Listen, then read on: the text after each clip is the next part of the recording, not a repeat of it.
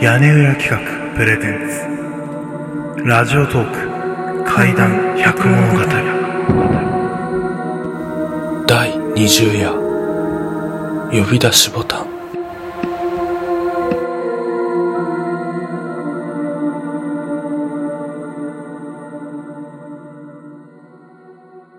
これは私の友達が体験した恐怖体験です。ある夜、友達が私のアパートに駆け込んできました。まるで怖いものでも見たかのように青ざめた顔で、部屋の床にへたり込んだ友達に何があったのかと問うと、こう言ったのです。お風呂に入っていて、追い焚きボタンと呼び出しボタンを間違えて押してしまった。その時、風呂の外から女の声で、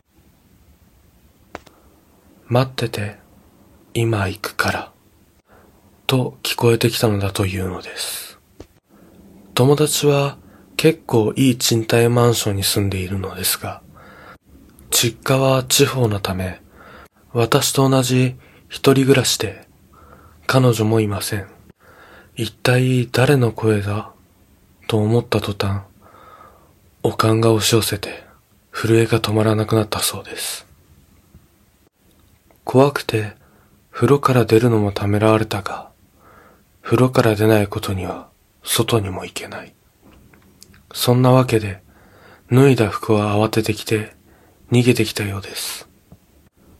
部屋の中に女の人がいたのは見たのと私が問いかけたときに、友達は小さく、わからない、怖くて、脇目も振らず、家のドアまで向かった。